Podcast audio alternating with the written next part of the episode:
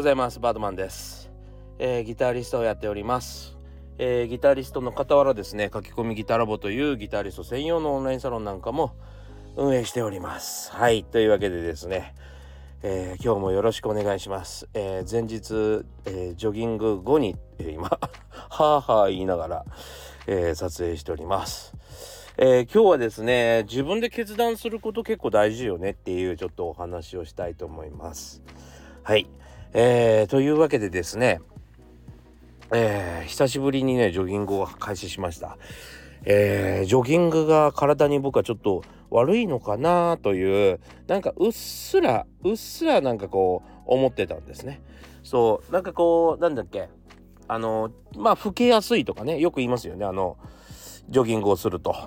そうそうでもなんかやっと分かりましたあのー、僕のジョギングはあのすごく良かったです。あのどういうことかというともういろいろ悩んだんですよ。でやっぱりあの調子に乗ってくるわけですよね。走ってると、えー、バンバン速く走れるようになるんですよ。体も軽くなり、えー、まあ足も速くなるんですね。そのせいでついつい速く走ってしまって何だったら、えー、タイムを出そうなんてしてしまって僕もですね一時期なんだっけなあれ湘南湘南マラソンかな、えー、湘南のこう海沿いをですね10キロと5キロだったかな？なんか2つに分かれて走るやつでですね、えー、行ったことがあります。はい、えー 身の程知らずもあのすごかったんですけどね。マジで全員に抜かされていくっていうね。でも結局そうやってあの競争みたいにですね要は体に高負荷をかけて、えー、走ってしまうのがやっぱりダメらしいですね。特に、えー、女性は良くないって言いますもんね。歩いた方がいいっていうその女性のその何て言ったらいいかな。その子供を作るこう体質というところでも、えー、いろいろ体の中を痛めてしまうっていうのと一緒で男性もやっぱり高負荷かけすぎると老けていく細胞がね、えー、老朽化していくっていうことがあるっぽいんですよ。だから、えー、結局その元気がなくならないようになくならない程度に、えー、走るっていうことが、えー、とってもよくてその結果体も温まり、えー、毛細血管も増えみたいな感じらしいです。そう。なので、えー、再開してみました。ちょっとねあのー、この間あの大腸検査もして、えー、ポリープを取ったりもしたので、えそれでちょっと休んでたのもあるんですけど、え再開してみました。はい、えというわけでですねその走り方とかもいろいろ変えてですね、え体に負荷がかからないような、え筋肉に負荷がかからないようなですねまあ、肉離れ離れも何回もやってるんで、えー、そんな感じでジョギングを始めてみました。えー、このかんあの結果もですねまたいい感じでいつかお話ししますね。あの、よかったら まだ始めたばっかりだから、いいかどうかわからないんで、えー、ただ、ちょっとね、走り方変えたんで、足の疲れるところが変わりましたね。はい。あの、これがいい結果が出ましたら皆さんにお伝えしたいと思います。えー、それであのー、僕の本のですね近況 近況をですねお話ししますとあのー、1評価ね評価1だったわけですよ。最低評価をつけられまして、えー、あまり内容も読んでないでつけつけた感じがもう丸分かりというか、そもそも Amazon さんで内容を開示してるので こんな内容ですよというのは内容あの書いてるのでなんかその書き込みと何も本当に見ないで買ったんかいっていう感じの内容になってるわけですね。そうそう。なので、なんか、あの、まあ、微妙ではあったんですけど、まあ、一意見としてはですね、まあ、あの、ある意味貴重だなとは思っております。で、えー、その後ですね、追撃で、多分知り合いか、えー、サロンメンバーか誰かがですね、追撃してくださいまして、買ってくださった方がね、えー、追撃してくれましたので、なんかあの、まあ、あ何？その星一つだけっていうのは、あの、免れていますが、まあ、あの、えー、なんていうのかな、賛否両論ある本を書けてよかったなと今になって思ってますね。はい。で、まあ、間違ったことは言ってないので、えー、いいかなと思ってます。ただ、僕はちょっとずっと心残りだったというか、ここ、そうだな、発売が決まってからというか、もう本ができましたというところからですね、えー、発売日までに一番悩んでたことがあるんですよ。で、何をちょっと悩んでるかというとですね何かその買ってくださった方初めて買ってくださった方にですねああっていうかね僕あの昔からあのエフェクターを販売プロデュースしたり販売したりとか、えー、自分のグッズを販売したりしたりしてるわけですよ。したりしたりしたりしてるわけですよね。で、えー、ほんとねなんか長い間長い間僕のことを応援してくださってる方ってね結構いるんですよ。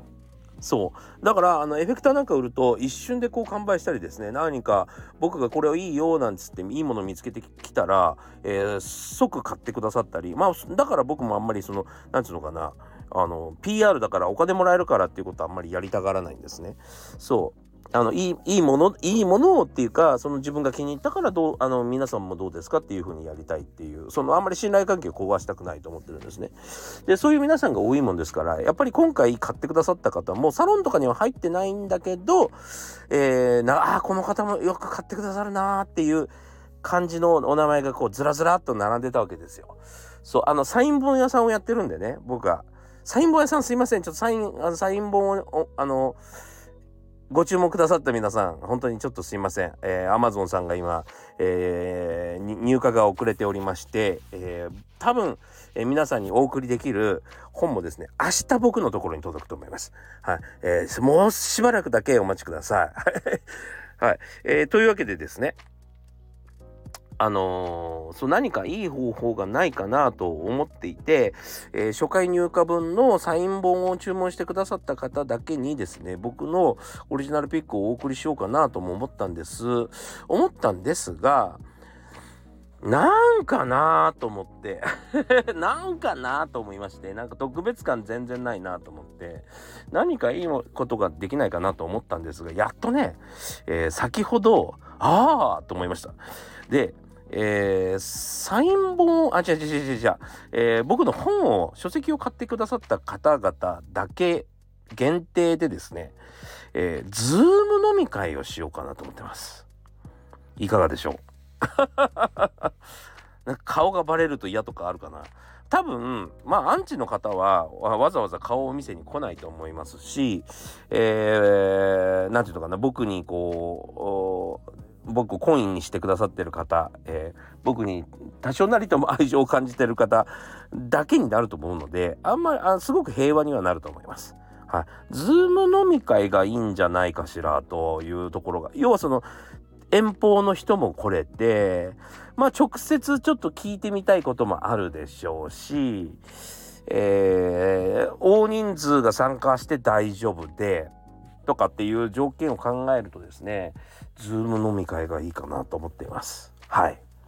えー、3月のですね、11日ぐらいとかどうかなと思ってます、今。っていうか今、ジョギングしてて、あのー、思いついたんで はい。そしてほら、あのー、その、何て言うのかな、参加チケットという意味ではですね、あの、皆さん本さえ持っていればいいわけですよ。そう。本を持って、えー、それをですね、えー、チケット代わりにするというかまああの何て言うのかなあの始まる時にですね皆さん掲げてくださいましたら、えー、いいわけじゃないですか。ね。えー、それでいいかなとは思ってるんですけどいかがでしょうね。ちょっと楽しみにしてください。ちゃんとあの正式なあの報告はいたしますんで、え、少し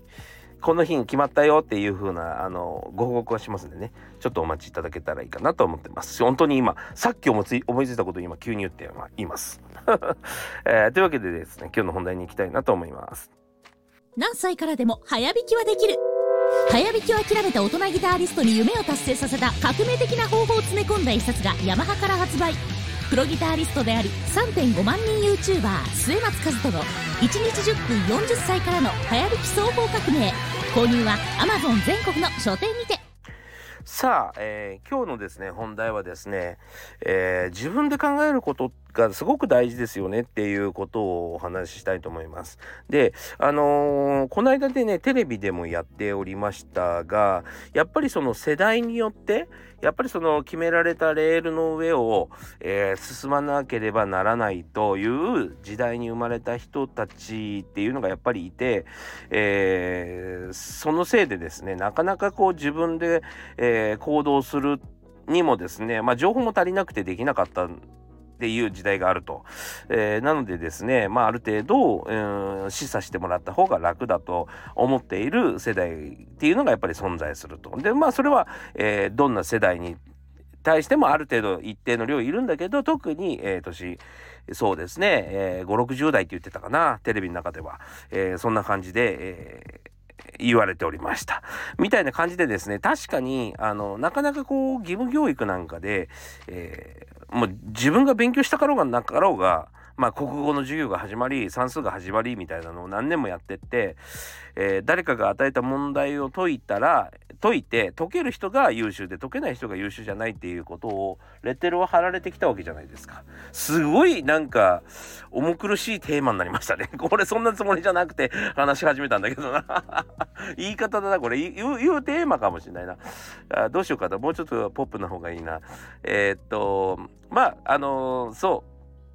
なかなかね、あのー、やっぱり僕もいろいろ教えてて、自分で考えて自分が好きなことやるっていうののに、えー、自信が持てない人は多いなと思ってるわけですよ。あのー、これが好きなんです。だからこれをやりますみたいな。はい。たとえほら、えー、そうだな、みんながあまりギターの世界では好きそうじゃない、例えば演歌をやりますとかでもいいと思うんですよ。その人との違いっていうのが一番楽しいわけですよね。人との違いに対して、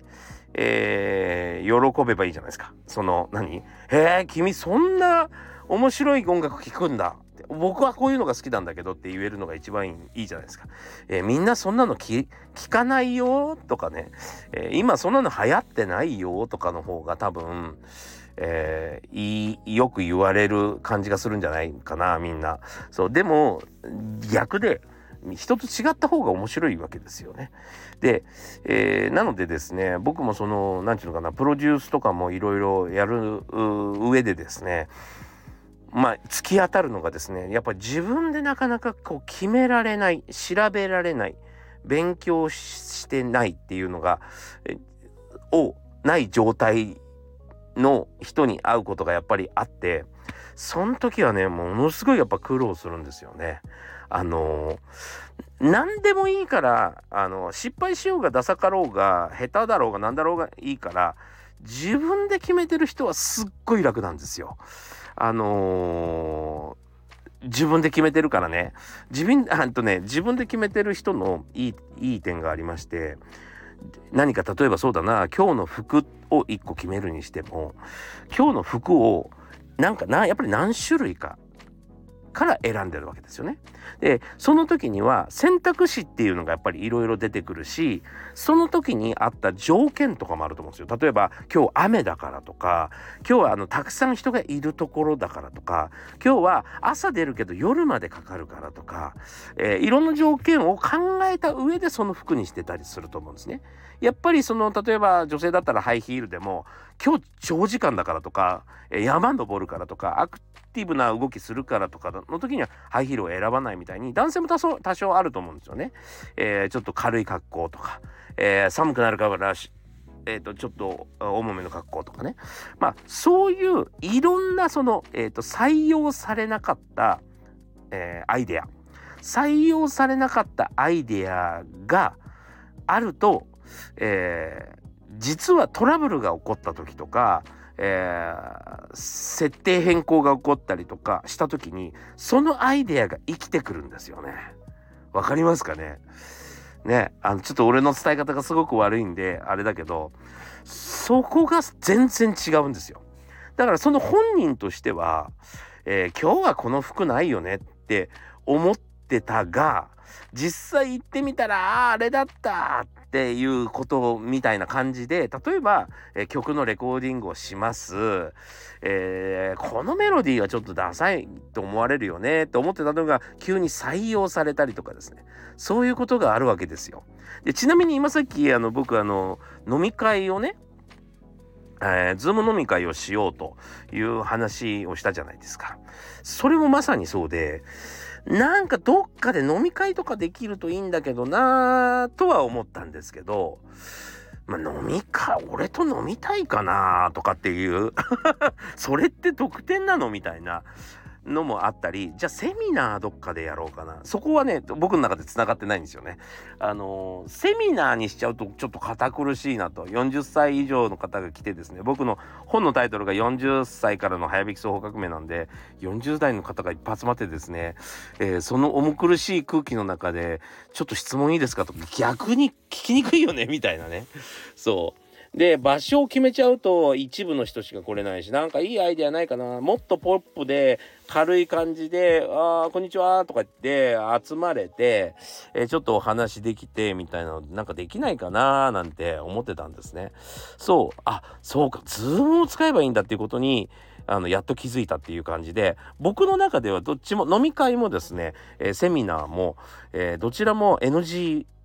だったんですよ。そんなんていうのかな。まあ採用されなかった意見だったんですね。今日の今日まで。でも、それを合わせてしまえばいいんだと。要は飲みながら、あの本買ってくださいましてありがとうございましたみたいなあの軽いお話から、えー、まあちょっと本を書いたい色冊とかどんな思いで書いたかとかっていう話をしながらみんなとお酒を交えて、えー、なんていうのかな楽しい会話にすればいいじゃんっていうね合体させればよかったんですよ。そうしかもあのズームっていうのを使ってねそういうことがですねあの結構大事ですよ。っていうことは自分で決断することなんですよね。そうで誰かに教えてもらって答えだけ教えてもらってこういうふうにやればいいじゃんしかないとですねその NG は、NG というか採用されなかったアイデアっていうのがないんですよだから何言っても響かなくなっちゃうんですよねそれ以外のことは分かんない感じになっちゃうんだけど、